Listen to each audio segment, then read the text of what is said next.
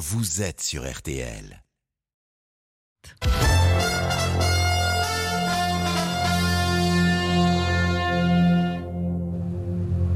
RTL. 12h30, 13h30. Les étoiles, les exoplanètes, la vie extraterrestre. Le journal inattendu vous emmène aux confins de l'espace. Je crois qu'il y a dans l'univers des milliards de lieux, de planètes habitables et habitées. Ce ne seraient pas forcément des petits hommes verts qui nous ressemblent. Ce qui est important, c'est que les briques de base euh, sont les mêmes. L'eau, la chimie du carbone, les molécules complexes. La raison pour laquelle c'est un sujet fascinant, évidemment, c'est parce qu'on cherche aussi euh, d'où nous venons, qui nous sommes, euh, sommes-nous seuls. Tous prêts à dire au revoir à notre système solaire. C'est parti. L'astrobiologiste Nathalie Cabrol est l'invitée du journal inattendu sur RTL. Avec Ophélie Meunier. Et bonjour à tous, très bonne année, ravi de vous retrouver sur RTL avec mon invité ce midi. On va voyager loin, loin vers d'autres galaxies. Qui n'a pas un jour levé les yeux au ciel et s'est dit mais qu'est-ce qu'il y a là-haut dans les étoiles? Est-ce qu'il y a quelqu'un comme moi qui est en train de me regarder? Et d'ailleurs, qui sommes-nous? Vous, Nathalie Cabrol, c'est la question qui anime toute votre vie. Soyez la bienvenue en direct dans votre journal inattendu. Bonjour. C'est une chance de vous avoir avec nous. Vous êtes astrobiologiste, l'une des plus grandes chercheuses et scientifiques au monde. Vous dirigez le centre Carl Sagan au sein de l'Institut SETI, spécialisé dans la recherche de l'intelligence extraterrestre. Sommes-nous seuls dans l'univers? Eh bien, nous n'avons jamais été aussi proches de pouvoir répondre à cette question. La recherche est en ébullition. Entre les grandes découvertes du passé et ce qui se prépare pour les dix années à venir, il était grand temps de faire le point sur l'actualité cosmique. Ce point, vous le faites dans votre dernier livre, À l'aube de nouveaux horizons, aux éditions du Seuil, sorti tout juste hier, un ouvrage savant, mais tout à fait accessible. Tout à l'heure, face à vous, dans ce studio, des collégiens et lycéens passionnés par le sujet et qui, c'est peut-être de futurs chercheurs, ils pourront vous poser toutes les questions qu'ils souhaitent. Vous êtes prête? Absolument. D'abord, c'est le journal et votre regard sur l'actualité. Avec à la une, après une finale de Coupe du Monde historique, Didier Deschamps qui ressigne. Le sélectionneur prolonge son contrat à la tête de l'équipe de France jusqu'en 2026. Tous les détails dans un instant. Journée de mobilisation à Paris de la communauté kurde pour un hommage aux militantes du PKK assassinées il y a 10 ans dans la capitale, mais aussi des gilets jaunes qui viennent manifester leur colère face à l'inflation ou encore à la réforme des retraites. RTL est dans les cortèges. Et puis en Coupe de France de football, le PSG a gagné sur la dernière ligne droite hier soir face à Châteauroux. Cet après-midi, c'est l'OM qui affronte hier. La météo, c'est avec vous Valérie Quintin. Bonjour Valérie, je, Vous demande, je ne vous fais pas la l'affront de vous demander la météo sur Mars, mais Non. déjà en France. Alors je vais avoir du mal à avoir quelques données là tout de suite. Déjà en France, on a une nouvelle dégradation qui a abordé l'ouest du territoire. On a des pluies actuellement du Pays Basque jusqu'à la Normandie qui vont peu à peu traverser le territoire. Alors elles sont pas trop trop actives quand même. À côté de ça, on a pas mal de vent sur euh, la pointe bretonne, notamment aussi bien sur les côtes ailleurs que dans les terres. Dégradation qui gagnera l'est au fil des heures. Avant ça, il y fera beau et on aura du soleil pratiquement toute la journée entre les Pyrénées, les Alpes et la Méditerranée, sachant quand même qu'on a quelques entrées maritimes en Languedoc et en Roussillon. Ça peut provoquer quelques averses. Tout cela avec des températures qui restent 4 à 5 degrés au-dessus des normales de saison. 11 degrés prévus à Abbeville, à Paris, à Metz, 12 à Brest, 13 à Lyon, 15 à Toulouse et 16 degrés à Nice. Merci beaucoup Valérie, on vous retrouve à 18h parce qu'à 13h, c'est vous, Nathalie Cabrol, qui faites la météo du journal inattendu.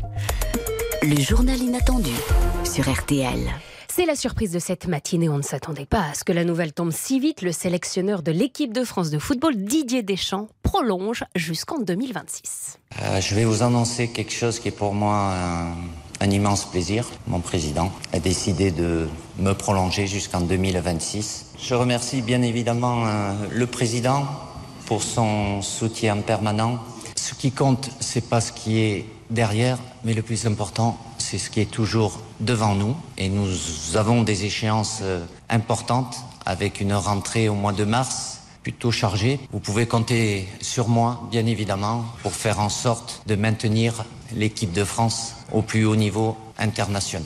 Avec nous, Philippe Sansfourge du service des sports d'RTL, spécialiste de l'équipe de France. Bonjour Philippe. Bonjour. Vous avez assisté ce matin à cette déclaration lors de l'Assemblée générale de la Fédération française de football. On peut dire que c'est une surprise, en tout cas sur le timing. hein. Oui, en effet, hein, jusqu'à hier soir, les plus proches collaborateurs de Didier Deschamps et de Noël Legrette n'étaient pas dans la confidence. Les deux hommes ont donc euh, souhaité livrer la primeur de leur décision à l'ensemble des acteurs du football français lors de cette assemblée générale ce matin, comme pour montrer le lien fort, indéfectible entre le plus haut niveau professionnel et la base, la famille du foot français. Le sélectionneur assez ému qui a souhaité s'adresser directement donc à tous les présidents de ligue et de district du football français. Évidemment, euh, il y a eu beaucoup, beaucoup euh, d'émotions. Ce qui compte, c'est pas ce qui est derrière, mais le plus important, c'est ce qui est toujours devant nous. Et je vous remercie encore de votre euh, confiance et je suis convaincu que nous aurons encore ensemble à partager de, de très très belles émotions. Didier Deschamps a donc euh, gagné ce qui n'était pas un bras de fer, mais le petit point euh, d'achoppement entre lui et le président de la fédération. 2026, donc plutôt que 2024, une prolongation longue qui va dans le sens de ce que souhaitait la majorité des Français, mais aussi Emmanuel Macron qui l'avait publiquement déclaré le soir de la finale. Pour Noël Legrette, c'est évidemment un, un point de marqué à l'heure de rencontrer à nouveau la ministre des Sports dans quelques jours et dans le cadre de cet audit qui vise à la fois sa personne et la Fédération française de football. Philippe Sanfourche du service des sports d'RTL. J'ai vu votre grand sourire, hein, Nathalie Cabrol, en entendant cette annonce. Oui, moi je suis une absolue fan de foot. Euh, J'ai grandi sur les, les terrains, mon père jouait au football. Euh, je me suis levé de bonne heure cette, euh, cette année pour suivre l'équipe de France pendant, pendant la Coupe du Monde. Et oui, parce que je précise pour nos auditeurs, depuis les États-Unis. Depuis la Californie, j'habite en Californie, donc euh, il y avait un gros décalage horaire, mais ça fait rien. Euh, quand on est passionné, on est passionné. Et ils ont fait une Coupe du Monde absolument merveilleuse. Évidemment, on aurait voulu que ça tourne en faveur des Français, mais c'était, c'est devenu un classique instantanément. Je pense qu'il n'y a, il y a pas de problème là-dessus. On sera là en 2024 et en 2026, donc avec Didier Deschamps.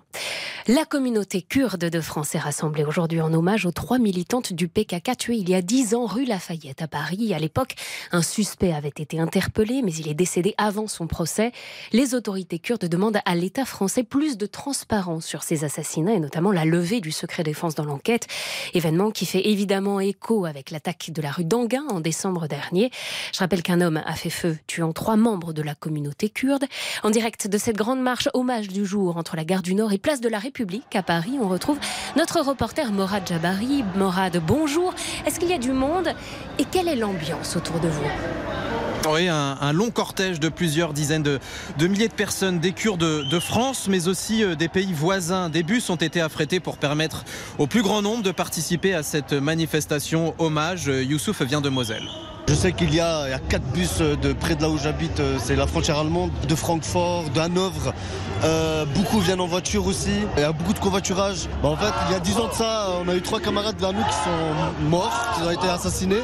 Et du coup, aujourd'hui, on est là pour, euh, malheureusement, pour les trois autres assassinats qu'il y a eu euh, il y a à peu près deux semaines. Oui, il y a deux semaines, une attaque à l'arme à feu faisait trois morts, trois victimes à quelques rues d'ici. Et puis il y a dix ans, trois femmes, trois militantes du PKK sont retrouvées avec plusieurs balles dans la tête dans un centre d'information sur le Kurdistan. La vérité totale n'a jamais été établie. Les services secrets turcs sont suspectés, mais le lien n'a jamais été établi. Les manifestants réclament la vérité, la justice et le lever du secret défense dans cette affaire. Deux drames qui ne sont pas forcément liés, mais qui ont meurtri la, communauté kurde, comme Hassan qui porte les, les portraits des victimes sur une banderole. C'est la liberté en France et nous, on est très heureux d'être ici et on est très heureux d'être français et d'origine kurde. Donc euh, c'est un peu triste pour nous de, vivre ces moments-là. C'est pas la première fois, malheureusement. Il y a dix ans, il y a eu la même chose. Et là, euh, encore une fois, c'est vraiment euh, c'est choquant, quoi. Un service d'ordre important encadre le cortège pour éviter tout débordement. Les manifestants sont arrivés place de la République il y a quelques minutes dans le calme. Merci beaucoup Mourad Jabari pour euh, toutes ces précisions en direct sur RTL. Dans un instant, on sera au cœur de l'autre manifestation du jour. Les Gilets jaunes se sont rendez-vous, donné rendez-vous dans la capitale. À tout de suite. Le journal inattendu sur RTL. Le journal inattendu sur RTL. Avec Nathalie Cabrol et Ophélie Meunier.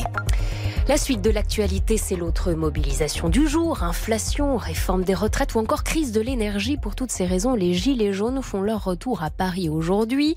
Ils ne sont pas très nombreux pour le moment. Allons-nous revivre les événements de 2018 il ne semble pas. En tout cas, un dispositif policier a été prévu pour contenir d'éventuels débordements. Au cœur de la mobilisation, on retrouve pour RTL Célestin Bougère. Vous êtes précisément Célestin, place de Breteuil, dans le 7e arrondissement de la capitale. Pour l'instant, il n'y a pas grande foule. hein. Oui, pour l'instant c'est très très calme ici pour ne rien vous cacher. 200 personnes environ se sont rassemblées depuis 11 heures. Elles sont encadrées par plusieurs dizaines de gendarmes, mais les organisateurs avec qui j'ai pu discuter ne perdent pas espoir. Ils attendent 2000 manifestants en tout. On en est encore loin, même si on commence à entendre le chant des Gilets jaunes. Mais le départ de la marche vers la place du bataillon du Pacifique est prévu à 14 heures, ce qui laisse le temps aux Gilets jaunes qui n'habitent pas Paris de rejoindre la capitale. Les revendications, elles sont multiples contre la réforme des retraites, contre l'utilisation répétée du 49.3 par le gouvernement et surtout les manifestants comme Jean-Luc espèrent des mesures de lutte contre l'inflation. Pour toutes les augmentations qu'on subit, on ne peut plus vivre convenablement maintenant à l'heure actuelle. Remplir son fricot ou euh, ses placards, entre guillemets, ça devient problématique. Voilà. Euh, avec 100 euros, vous faites quoi à l'heure actuelle? Pas grand-chose. Avec le contexte actuel, les Gilets jaunes espèrent attirer du monde et faire revivre le mouvement. Il faudra attendre cet après-midi pour savoir si l'appel aura été suivi. Célestin Bougère dans le petit cortège pour le moment des Gilets jaunes à Paris pour RTL. Boulangers, restaurateurs et autres artisans soufflent un peu. Le gouvernement a annoncé une tarification réglementée de l'électricité en 2023 pour les TPE. 600 000 très petites entreprises sont donc concernées. Les prix restent chers comparés aux tarifs historiques, mais moins que euh, les sommets atteints ces derniers mois. Depuis quelques semaines, les métiers qui consomment de l'électricité, car ils sont contraints de beaucoup chauffer ou refroidir, tirent la sonnette d'alarme. Ils sont de plus en plus nombreux à menacer de mettre la clé sous la porte. Les fournisseurs d'énergie se sont finalement engagés à leur faire payer pas plus de 280 euros le mégawattheure en moyenne cette année. On revient au football, week-end de Coupe de France. Le PSG a fait le travail hier soir sans étincelle face à la Béchane de Châteauroux, victoire 3-1. Mais tout s'est joué dans le dernier quart d'heure pour les Parisiens privés de Messi, Mbappé et Neymar. Parmi les autres résultats, Pau a éliminé Montpellier et Grenoble l'a emporté face à Nîmes. À suivre ce samedi, pas moins de 15 matchs, notamment l'Olympique de Marseille qui va jouer sur la pelouse de hier. Coup d'envoi à 15h30 et Nantes joue contre Vire à 18h sur notre antenne. Le football, c'est à partir de 18h30 dans On refait le match, suivi de RTL Foot de 20h à 23h. Et puis peut-être sinon poser des questions à Nathalie Cabrol, grande spécialiste de foot qui va peut-être regarder quelques matchs cet après-midi. Et puis un rendez-vous à ne pas manquer, c'est lundi à partir de 19h45 sur M6 à l'occasion de la sortie des mémoires du prince Harry. La chaîne diffusera l'entretien exceptionnel que Harry a accordé à CBS, édition spéciale du JT d'M6 présenté par Xavier Demoulin. Lundi, le magazine Un jour un doc d'M6 diffusera également deux documentaires à partir de 14h, Harry et Meghan, la guerre est déclarée, et Kate et William, le triomphe de l'amour. Voilà pour l'actualité à la mi-journée. Dans le journal inattendu, l'invité, c'est un rituel, se tire le portrait. La règle est la suivante. Vous avez une seconde par année de vie. Nathalie Cabrol, vous avez 59 ans. Ça va être court. Nathalie, vous avez 59 secondes. C'est votre autoportrait sur RTL. Oui. Euh, je suis astrobiologiste, ça veut dire que je cherche euh, la, vie dans l'univers. Je suis née en France il y a 59 ans et euh, j'ai fait mes études en France, d'abord à l'université de Nanterre, ensuite à l'université de la Sorbonne et puis comme il n'y avait pas encore beaucoup de positions en astrobiologie à, à l'époque, je suis partie en Californie et j'y suis partie à l'âge de 31 ans. J'ai ensuite intégré l'Institut SETI, en travaillant avec des contrats de, de la NASA et puis euh, j'ai commencé à développer euh, ma propre recherche. Euh, j'ai fait partie de euh, la mission des Mars Exploration Rovers, euh, euh, proposé GUSEF comme site d'atterrissage pour la mission Spirit, pour cette mission-là. Et puis ensuite, eh bien, comme on avait démontré l'habitabilité sur Mars, j'en ai profité pour essayer de comprendre si la vie existait sur Mars, à quoi elle ressemblerait. Donc j'ai commencé à grimper des volcans très très hauts dans les Andes et à développer des simulations de, de missions, savoir quel genre d'instrument il fallait et quelle technologie il fallait pour détecter cette vie sur d'autres planètes. Et puis les choses se sont enchaînées. En 2015, euh, j'ai pris la tête euh, d'une équipe du NASA Astrobiology Institute euh, pour ces, grandes expéditions dans les Andes. Et puis à, la même époque, on m'a demandé de prendre la direction de Carl Sagan Center, qui est le, centre d'astrobiologie, où on cherche la vie dans l'univers, de l'origine de la vie aux civilisations extraterrestres. Et puis, à l'heure actuelle, je suis complètement passionnée par l'idée de comment rechercher, comment développer de nouvelles stratégies pour euh, l'exploration de la vie dans l'univers, entre son origine et sa nature, mais aussi complètement, complètement passionné par ramener cette notion de coévolution de la vie et de l'environnement et de sa compréhension dans l'univers à des choses beaucoup plus proches de nous sur cette planète et ramener un petit peu euh, euh, cette coévolution vers l'équilibre entre les humains et leur environnement. Tout à l'heure, avant l'émission, on rigolait. Je vous ai dit qu'en lisant votre livre, j'avais au moins une quarantaine de questions qui m'étaient venues. On m'avait dit Ah bon, c'est tout Je pense qu'il y a beaucoup de gens qui nous écoutent là, qui aimeraient être à ma place. Alors je vais faire mon maximum, je vous promets, pour, que, pour, pour poser toutes les questions que vous vous posez vous-même en nous écoutant, chers auditeurs. En ce début 2023, Nathalie Cabrol, vous publiez aux éditions du Seuil À l'aube de nouveaux horizons. Le livre est sorti hier, s'annonce déjà comme un best-seller. Il nous rappelle tout d'abord, et c'est important de le dire, que nous sommes chanceux. Nous vivons à un âge d'or de la recherche dans l'espace. Les outils que nous avons à notre disposition vont nous permettre de faire de très grandes découvertes très prochainement. On, est déjà en train de les faire. Euh, on n'a pas arrêté de transformer l'histoire de l'astronomie, de la cosmologie, l'histoire des sciences de, ces, ces dernières 60 60 années. Euh, et euh, quand on voit la première image du James Webb, pour n'en nommer qu'une, mm. euh, ce fond de, de, ciel avec des galaxies déjà formées si tôt dans l'histoire de l'univers, vous avez déjà une, une révolution qui s'annonce là et qui va changer beaucoup de choses. Pour nos auditeurs, est-ce que, en un mot, vous pouvez rappeler ce qu'est le télescope de James Webb? Alors, le télescope de James Webb a été mis, a été envoyé dans l'espace par Ariane, d'ailleurs, qui a fait un travail extraordinaire et qui l'a placé sur une telle orbite que, pas une orbite, enfin, euh, qu'il a placé dans un tel point de, l'espace qu'on va pouvoir l'utiliser beaucoup plus longtemps qu'on ne le pensait. Donc, euh, euh, kudos to, à, l'ESA. Mais le James Webb, il est là pour nous apporter des informations sur l'univers en général, mais aussi en particulier nous aider pour la compréhension des atmosphères des exoplanètes. Mm. Et donc, c'est un télescope qui s'inscrit dans un réseau d'autres télescopes, que ce soit des télescopes spatiaux, qu'ils soient, et c'est international, c'est pas seulement américain, il y a des télescopes de l'ESA, il y a des télescopes d'autres pays, mais aussi des télescopes terrestres qui deviennent tellement puissants que certains d'entre eux seront rapidement plus puissants que certains des télescopes spatiaux que nous avons à l'heure actuelle. Quand vous cherchez la vie, vous cherchez quoi? Quelque chose qui ressemble à quoi?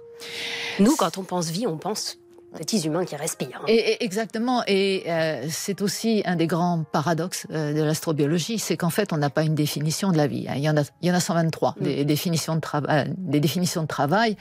Et, beaucoup disent qu'on n'a pas de définition, on a seulement des descriptions. personnellement, je suis d'accord avec cette, cette chose-là. Mais il faut bien commencer par quelque chose. Et puis, on sait que notre modèle, il marche après tout. Hein. On est là, et donc ça, ça fonctionne. Mais il y a d'autres raisons pour lesquelles c'est logique d'utiliser notre notre modèle, c'est que les briques de la vie, les éléments euh, primordiaux qui nous, qui nous forment, euh, ils sont complètement communs dans, dans l'univers. C'est pas pour rien qu'on est fabriqué avec ces, ces éléments-là. C'est parce qu'ils étaient les plus abondants dans l'univers il y a quelques milliards d'années. Donc c'est pas complètement ridicule de penser qu'une vie extraterrestre peut être basée sur les mêmes briques, mais ça veut pas dire qu'elle nous ressemble. Il y a tellement de possibilités. On est seulement basé sur 21 acides aminés. Il y, en a beaucoup plus. Hmm. il se peut qu'il y en ait un autre type de vie en est moins, en est plus. Euh, il se peut que euh, les molécules soient tournées dans un sens, qu'elles soient tournées dans l'autre, qu'elles soient ambidex. Il il y a tout un tas de choses qui peuvent varier et qui peuvent donner des, de, des types de vie complètement différents. Mais par contre, si on regarde euh, les lois de la nature, il y a euh, beaucoup plus de vie simple. C'est beaucoup plus facile de faire de la vie simple. Ça Nous, on est humain, on est considéré comme une, complexe déjà, avancée et complexe. Avancée et complexe. Et euh, il a fallu. C'est une vie simple. C'est une vie simple, même si c'est déjà complexe à mm. l'échelle chimique. Mais il a fallu 82% de l'histoire de l'évolution de la Terre pour arriver à des animaux, même pas encore les humains. Nous, si on prend l'échelle de 24 heures, les humains, ils sont arrivés dans les dernières secondes mm. hein, dans cette échelle. L'une des phrases clés de votre livre, c'est la suivante, c'est une absurdité statistique de penser que nous sommes seuls dans l'univers. Vous allez nous dire dans un instant pourquoi. On est avec Nathalie Cabrol, chercheuse astrobiologique. C'est le journal inattendu. Vous êtes en direct sur RTL et vous vous faites bien d'être avec nous. Le journal inattendu de Nathalie Cabrol avec Ophélie Meunier sur RTL.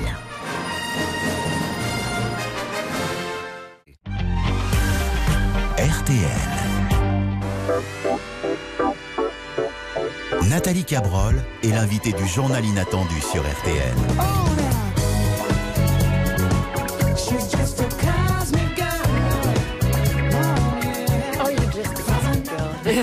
Est-ce que vous êtes juste une cosmic girl Juste. On nous est- sommes tous. Voilà, nous sommes tous. Vous recherchez au centre SETI, euh, donc vous êtes spécialisé dans la recherche d'une intelligence extraterrestre. Finalement, nous sommes tous un peu des extraterrestres. C'est ça que vous nous, ex- vous nous expliquez. Absolument, toutes les briques de la vie viennent de l'espace, donc euh, on n'est pas isolé de l'espace, on vit dans l'espace. S'il y a des civilisations extraterrestres, pourquoi elles ne nous ont jamais encore rendu visite? C'est ce qui s'appelle le paradoxe de Fermi, dont vous parlez aussi dans votre livre. Pourquoi ils nous ont jamais contactés? Ah, le paradoxe de Fermi, c'est en fait un exercice de réflexion qui est parfaitement anthropocentrique et géocentrique, Oui. mais qui est très utile comme n'importe quelle expérience de pensée pour essayer de formuler un petit peu euh, euh, ce qui se passe. Alors, si on regarde les choses plus prosaïquement, euh, on, on peut se dire que ça fait seulement 120 ans que notre civilisation émet euh, dans, dans l'espace. Donc, euh, c'est pas si loin que ça. On est quand même situé à 27 000 années-lumière euh, du centre de la galaxie. Euh, 100, 120... Le contact est juste peut-être pas encore arrivé. Voilà, alors il y, a- il y a des choses quand même intéressantes. Le, le Soleil n'est pas né tout seul, les, les- les étoiles naissent pas toutes seules. En général, elles sont accompagnées d'autres euh, euh, fratries d'étoiles. Et il y en a une qu'on a découverte qui est un, frère du, Soleil qui est à environ... euh, 150 années, euh, années-lumière de, de là où, nous nous trouvons. Et si on imagine donc cette étoile est riche en métaux, ça veut dire qu'elle a une énorme capacité à former des planètes dans son, dans son nuage protoplanétaire initial. Peut-être même un petit peu plus que le, que le Soleil ne l'était à l'époque. Donc, il est très probable que ce frère du Soleil a un système planétaire autour. 150 années-lumière, pas trop loin dans notre, dans notre voisinage. Et, et donc, si on imagine, encore une fois, de manière très anthropocentrique, qu'il y a quelque chose qui s'est développé, la vie s'est développée dans ce système et qu'elle a suivi une évolution à peu près semblable à la nôtre, ce qui est, euh, bon, un modèle, euh, il suffirait simplement qu'on ait 100 ans d'écart, 100 ans de différence d'évolution. Regardez où on était il y a 100 ans, au point de vue de la technologie. Il y a 150 ans, la manière la plus rapide d'aller d'un point à un autre, c'était un cheval. Regardez ce qu'on fait aujourd'hui. On, on pense à aller sur Mars, on envoie des, euh, des sondes sur, euh, sur Pluton ou au-delà du, du système solaire. Donc il suffit d'un tout petit écart entre euh, deux civilisations pour que simplement euh, il n'y ait pas encore de communication. Et puis c'est aussi penser que euh, d'autres civilisations seraient intéressées de communiquer. Peut-être que c'est pas du tout dans, leur, dans leurs idées, mais ça, le, paradoxe de Fermi en, parle. Et puis pour moi, je crois, le plus important, c'est de se dire que il faut se débarrasser de la vision anthropocentrique et géocentrique, et aussi savoir qu'on est vraiment au début de nos connaissances des, euh, de ce qui se passe, de la physique, de la chimie, de la cosmologie, etc. Il y a des tas de choses qu'on ne connaît pas. Si ça se trouve, il y a une, ré- une- une révolution de la pensée qui va arriver probablement d'ailleurs avec Webb et, et- et tous les autres euh, dans quelques temps qui nous fera voir la physique de manière complètement différente. Et à ce moment-là, peut-être qu'on réalisera que euh, on est déjà, sans le savoir, entouré. Très entouré. ouais. Entouré de messages et de Donc choses. sommes-nous seuls dans l'univers? En tout cas, ce que vous dites, c'est que statistiquement, c'est une absurdité. Absolument, absolument. D'autant quand on considère euh, les, chiffres, euh, les planètes, les galaxies, etc., même par accident. Je dirais que c'est obligé qu'il y ait quelque chose. Et alors, est-ce qu'il y a cette question qu'on se pose tous Est-ce qu'il y a une autre Terre? Mais une Terre comme nous, on se la figure, encore une fois, petits humains pas spécialistes, c'est-à-dire une Terre avec ses montagnes, euh, son eau, euh, ses humains qui respirent dessus. Est-ce qu'il y a une deuxième Terre comme la nôtre? Alors les humains qui respirent dessus, ça j'en sais rien. Mais des terres, euh, euh, des planètes comme la Terre, avec des montagnes, avec une atmosphère, avec des océans, il y en a des millions. Euh, savoir ensuite leur évolution sera probablement un peu différente parce que ce qui compte dans l'évolution d'une planète, en fait, c'est pas tellement les, les données de départ sont absolument euh, critiques, c'est-à-dire la distance avec son étoile, etc. pour les conditions initiales. Mais si vous prenez deux planètes exactement au même moment, faites de la même chose à la même distance de leur étoile, ce qui va compter dans, son évo- dans leur évolution, c'est véritablement à quel moment les grandes extinctions, les grands événements, les grandes collisions, les grands impacts, etc. vont se produire. Alors, regardez ce qui se serait passé s'il y a 65 millions d'années, il n'y avait pas eu cet impact d'astéroïdes. Euh, évidemment, les dinosaures étaient déjà en train de disparaître, mais ça ne les a pas beaucoup aidés. Euh, Qu'est-ce qui se serait produit si cet impact n'avait pas eu lieu? Euh, En fait, pour qu'il n'ait pas eu lieu, il aurait simplement fallu que la Terre soit en retard de quelques secondes sur son orbite, par exemple. Donc ça tient à très peu de choses, mais ça va faire une différence fondamentale. Vous dites souvent, en tout cas dans votre livre, cette phrase et ça, elle tombe bien dans le journal inattendu, j'ai envie de dire. Ce qui est sûr, c'est qu'il faut s'attendre à être surpris. Vous, vous vivez par ça, par la possibilité d'être surprise tous les jours, Nathalie. C'est la grande, c'est la grande humilité de, euh, de la science, parce que il y a ce qu'on apprend, ce qu'on croit savoir, et, et, et la réalité de ce qui nous entoure de cet univers qui est tellement plus vaste que notre esprit peut concevoir et qui nous surprend tout le temps. Et puis on recherche aussi hein, en fonction de ce que notre cerveau humain est capable de se figurer. Ouais. Et finalement, ça peut être beaucoup plus grand que ça. Le journal inattendu, c'est aussi l'occasion de découvrir les goûts musicaux de nos invités. Vous avez choisi de nous faire écouter Le Paradis Blanc de Michel Berger. Recommencer là où le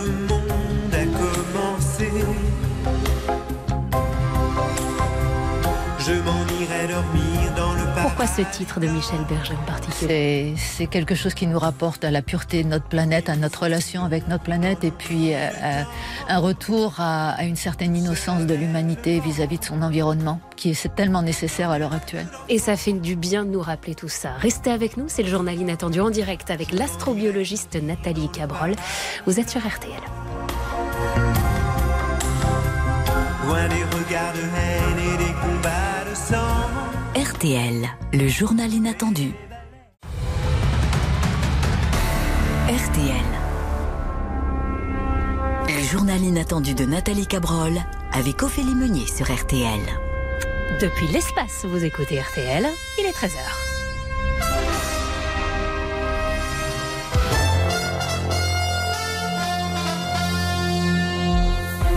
Journal inattendu de Nathalie Cabrol 13h, les titres de l'actualité, Ophélie Meunier.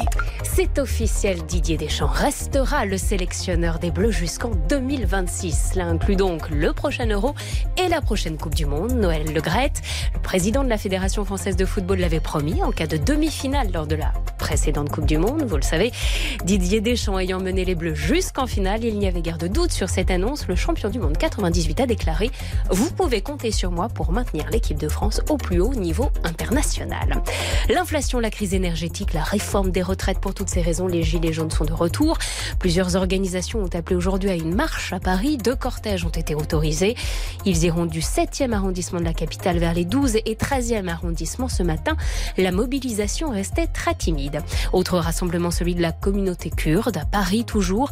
Elle vient rendre hommage aux trois militantes du PKK assassinées il y a 10 ans dans la capitale, ainsi qu'aux trois Kurdes tués en décembre dernier rue d'Anguin. C'était il y a 20 ans. La petite Estelle Mouzin, âgée de 9 ans, disparaissait sur le chemin de l'école à Guermantes. Depuis toutes ces années, son corps est recherché mais n'a jamais été retrouvé malgré 11 fouilles dans les Ardennes. Michel Fourniret, décédé en 2021, avait avoué être impliqué dans la disparition d'Estelle Mouzin et son ex-femme Monique Olivier avait donné des indications sur les lieux, sur le lieu où elle pourrait être enterrée. Alors que l'espoir est plus que jamais amoindri, l'ultime marche silencieuse en la mémoire d'Estelle Mouzin aura lieu cet après-midi à 15h30 à Guermantes. La famille décide de renoncer à retrouver le corps de la fille. C'est une information de nos confrères du Parisien. Deux anciens rugbyman, dont Sébastien Chabal, sont soupçonnés d'avoir acheté des centaines de tickets pour la prochaine Coupe du Monde de rugby, contournant les règles de vente limitant à 8 le nombre de places par personne du comité d'organisation.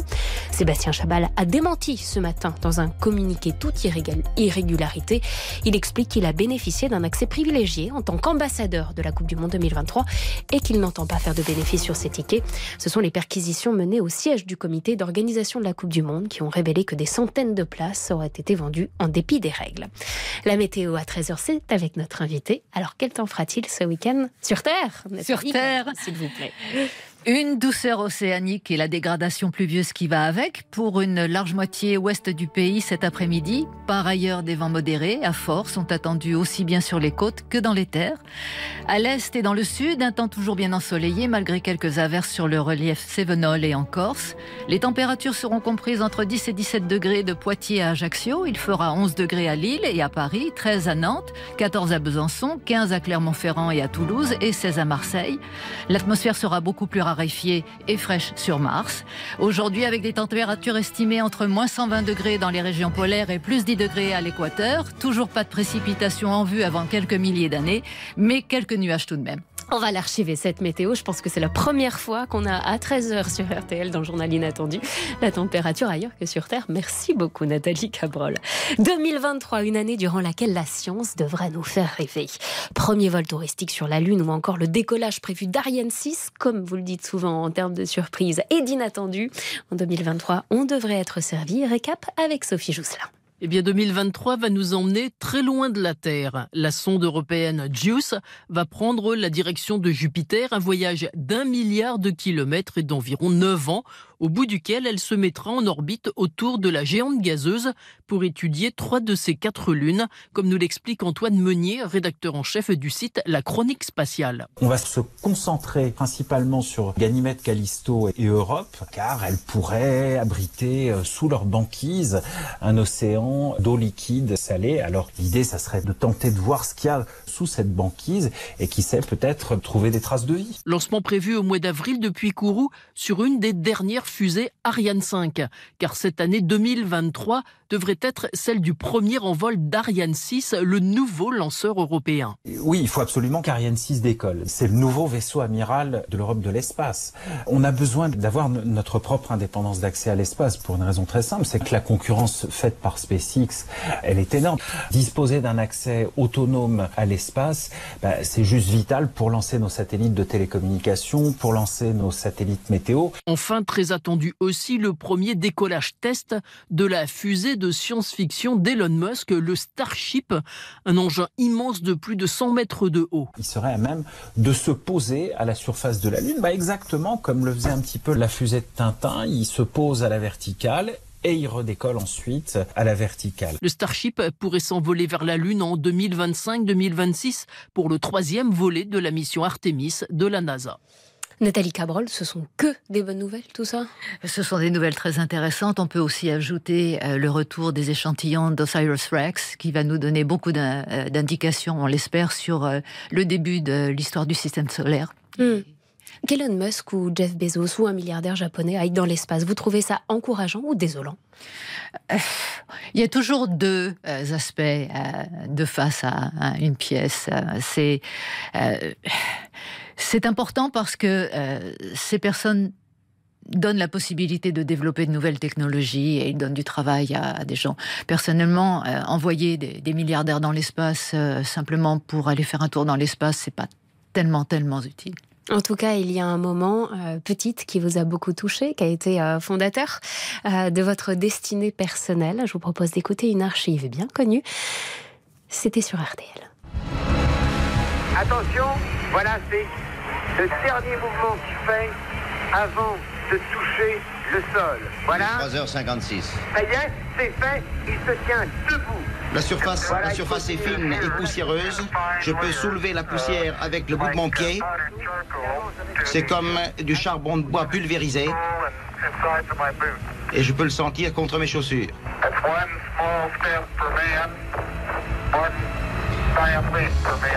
C'est Armstrong qui parle. C'est un petit pas pour l'homme, dit-il, mais quand même, un pas de géant. Un changement de perspective. Hmm. toujours la même émotion. Ouais.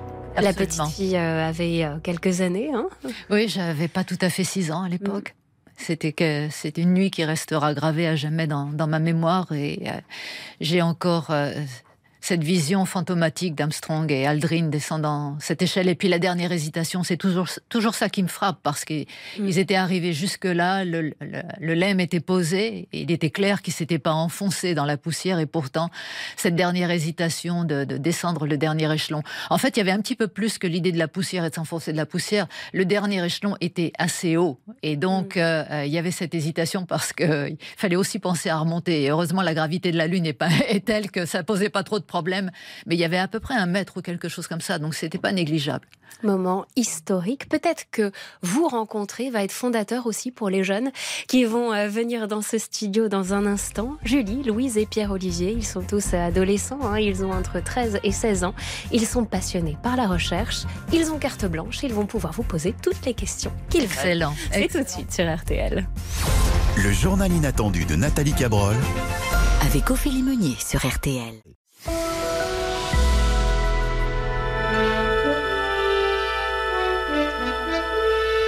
RTL. inattendu de Nathalie Cabrol avec Ophélie Meunier. On ne pouvait pas passer cette émission sans écouter la musique de Star Trek. Vous adorez la série Oui, non, absolument.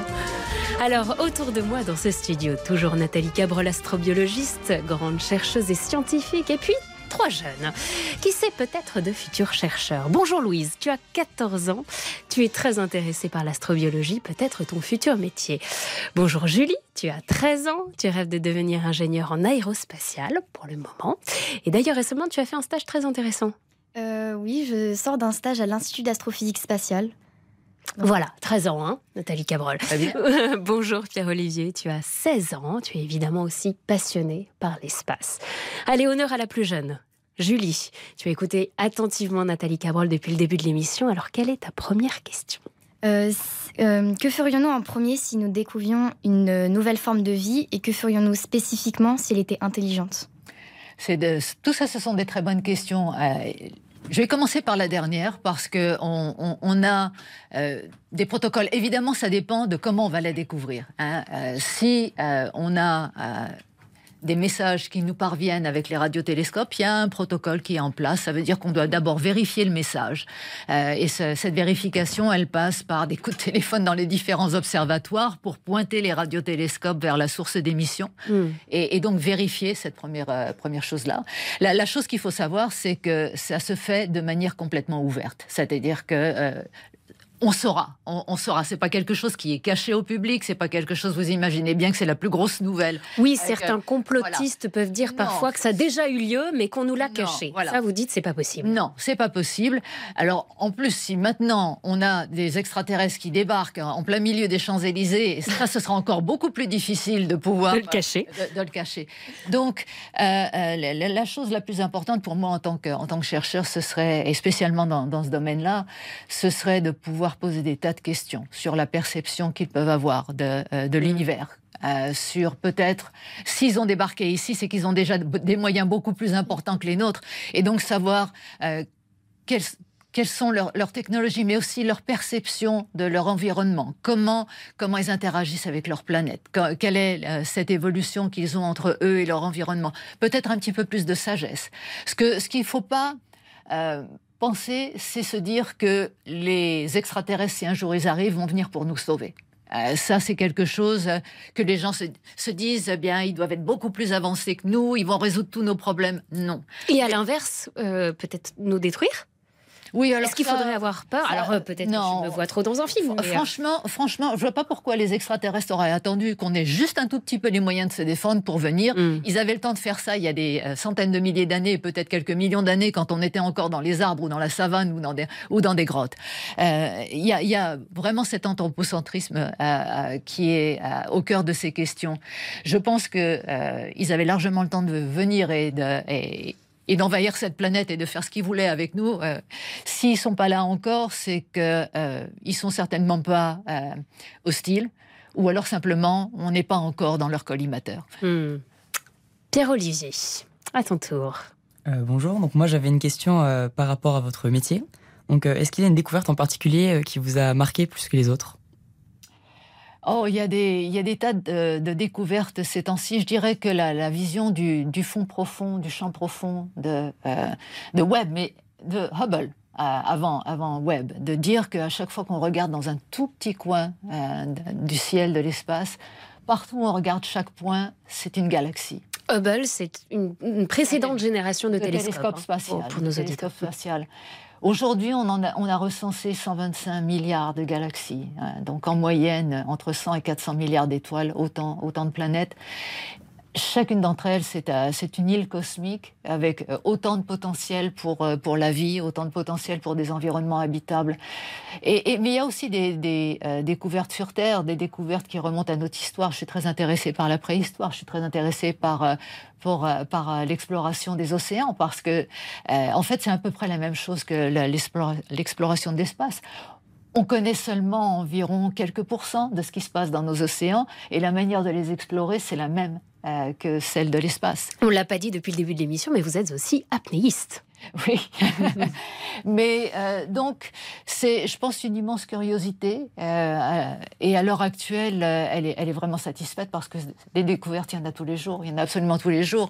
Et, mais quelque chose qui frappe mon imagination, c'est véritablement la découverte des mondes océans dans le, système solaire. Quand on cherche dans l'infiniment grand comme ça, nous, petite échelle humaine et donc pas, pas aussi avancé dans les connaissances que vous dans l'espace, on se dit mais par où vous commencez en fait? Il y a tellement de choses. À chaque fois que vous revenez avec euh, euh, certaines réponses, 10, 20 ou 30 questions de plus euh, s'ouvrent à vous. Donc, par où vous commencez? Comment vous organisez votre travail? C'est un des secrets de, la science. La science, c'est pas nécessairement fait pour répondre à des questions, c'est fait pour articuler de meilleures questions. Mhm. Et c'est comme ça qu'on avance. et puis, on n'est pas tout seul. Euh, c'est pour ça qu'il y a des tas de domaines en sciences. C'est pour ça que l'astrobiologie en particulier est une discipline un domaine multidisciplinaire, pardon. Mm. Parce que euh, quand on s'intéresse à, la vie, à, l'origine de la vie et à, sa distribution dans, l'espace, euh, il faut comprendre quel type d'environnement est favorable à l'origine de la vie. Il faut comprendre la biologie par elle-même. Et puis aussi, euh, avec les nouvelles théories sur la nature de, la vie, il faut faire un petit peu de physique quantique, il faut euh, pouvoir comprendre la cosmologie. Donc, euh, ce qui est important pour moi, et spécialement quand je, bâtis des équipes comme ça multidisciplinaires, c'est que on a des questions, mais chacun, chacun des domaines scientifiques apporte sa propre lumière, apporte sa propre perspective. Et ça, c'est très important parce que si on fait de la recherche soi-même tout le temps dans son petit domaine, euh, on, a une sclérose qui, euh, qui s'installe. On, on, voit toujours tout de la même façon, tandis que quand quelqu'un arrive et vous dit quelque chose, vous vous y attendez pas forcément, et d'un seul coup, ça donne un autre éclairage et ça, ça ouvre le champ d'interrogation encore euh, plus grand. Ça, c'est un des secrets de la science. Louise, 14 ans, peut-être future astrobiologiste. Quelle est ta question pour Nathalie Cabrol alors, bonjour, euh, moi aussi j'ai une question à propos de votre métier. Donc, quelles sont les spécialités en astrobiologie? C'est un petit peu comme la médecine. Euh, mm. L'astrobiologie, c'est exactement comme la médecine. Quand on est médecin, on peut être cardiologue, on peut être euh, euh, spécialiste du système digestif, on peut être... Donc, en astrobiologie, on peut être spécialiste de l'environnement, c'est-à-dire géologue, géomorphologue, on peut être hydrologue, on peut aussi être un biologiste, s'intéresser à, comment se forme la vie, les molécules. On peut être un biophysicien ou une biophysicienne. On peut être, tu peux imaginer tout ce que tu veux. Euh, tu peux être aussi euh, physicien, t'intéresser à l'atmosphère, aux atmosphères des planètes. C'est donc euh, une compréhension globale de l'environnement, de la vie et de leur interaction. Voilà qui éclaire un petit peu plus peut-être le chemin que tu auras envie de prendre ces prochaines années.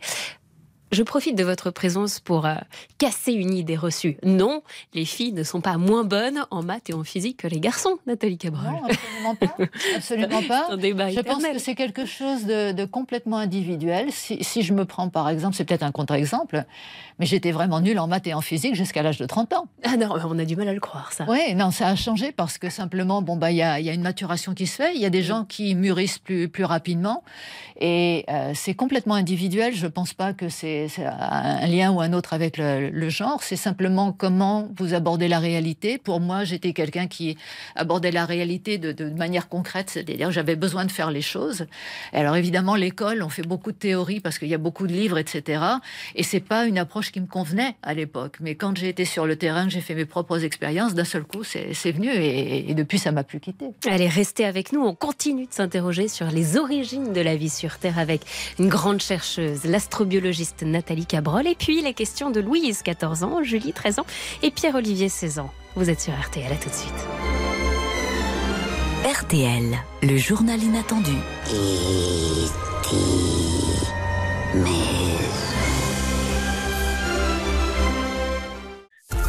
Le journal inattendu. Nathalie Cabrol, Ophélie Meunier.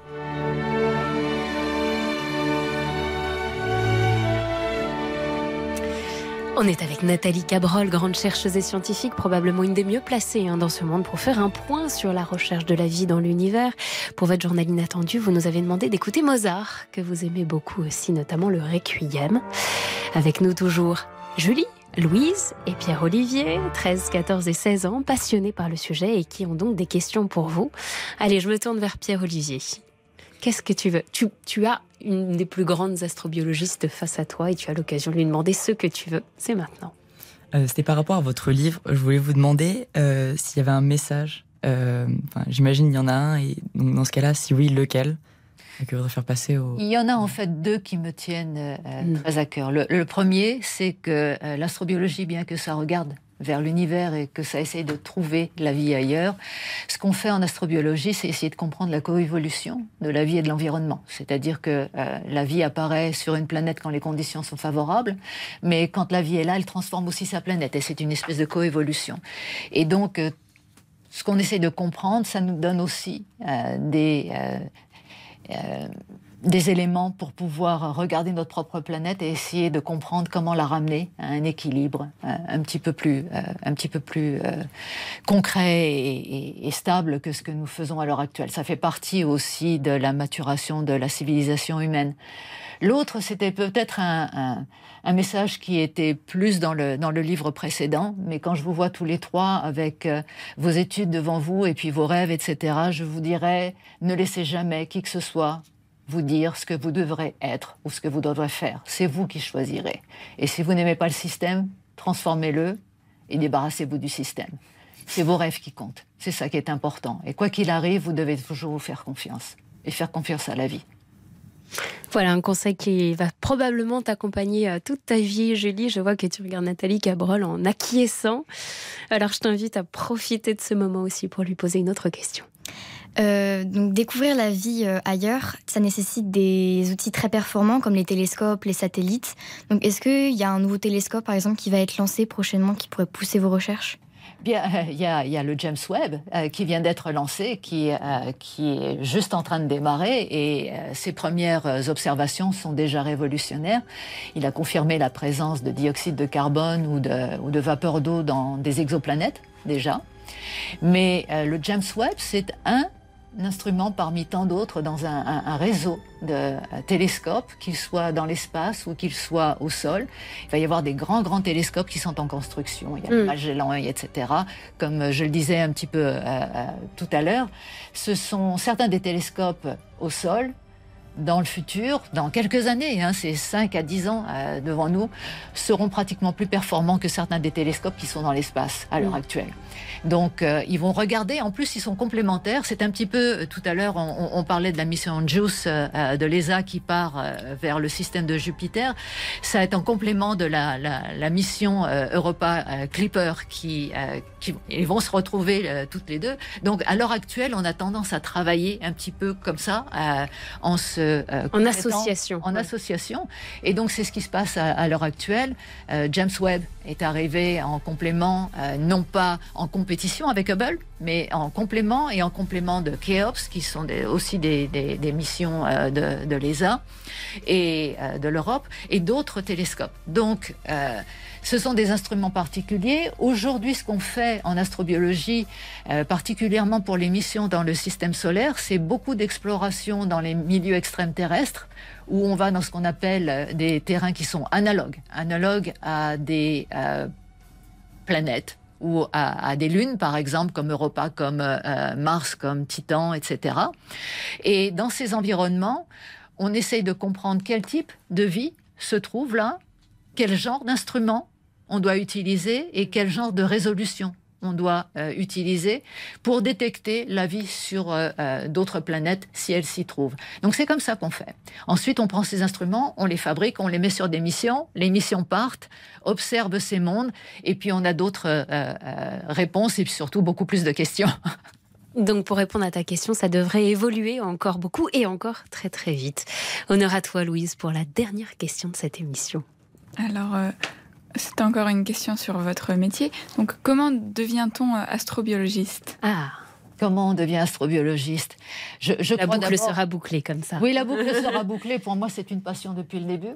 Euh, et euh, quand j'avais cette passion en moi, j'ai commencé plus, jeune que vous, ça ne veut pas dire que ça, ça n'existe pas plus tard, mais ça n'existe pas. La notion d'astrobiologie n'existait pas quand j'avais votre âge, tout simplement. Et donc, il a fallu que je trouve mon chemin. Et il a fallu que, euh, en quelque sorte, je crée ma propre voix. C'est pour ça que je vous disais, si ça n'existe pas, vous le créez. Euh, ne vous laissez pas arrêter par ça. Mais aujourd'hui, ça existe. Tu es dans un environnement où il y a beaucoup plus d'opportunités, beaucoup plus de possibilités pour vous.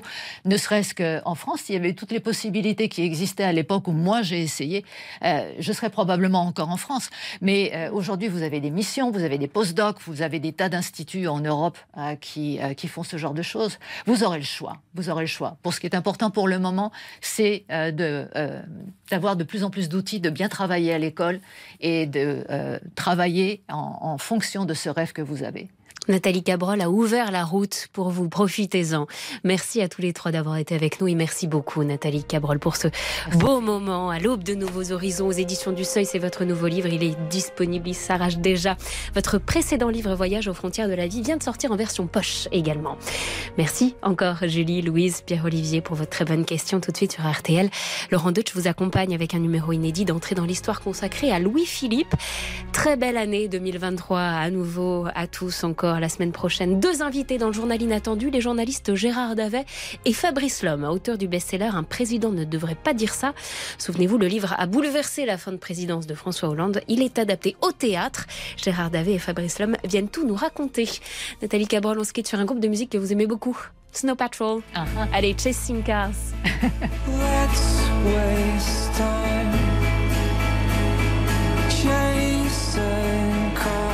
Samedi prochain, même heure. Bon week-end à tous sur RTL.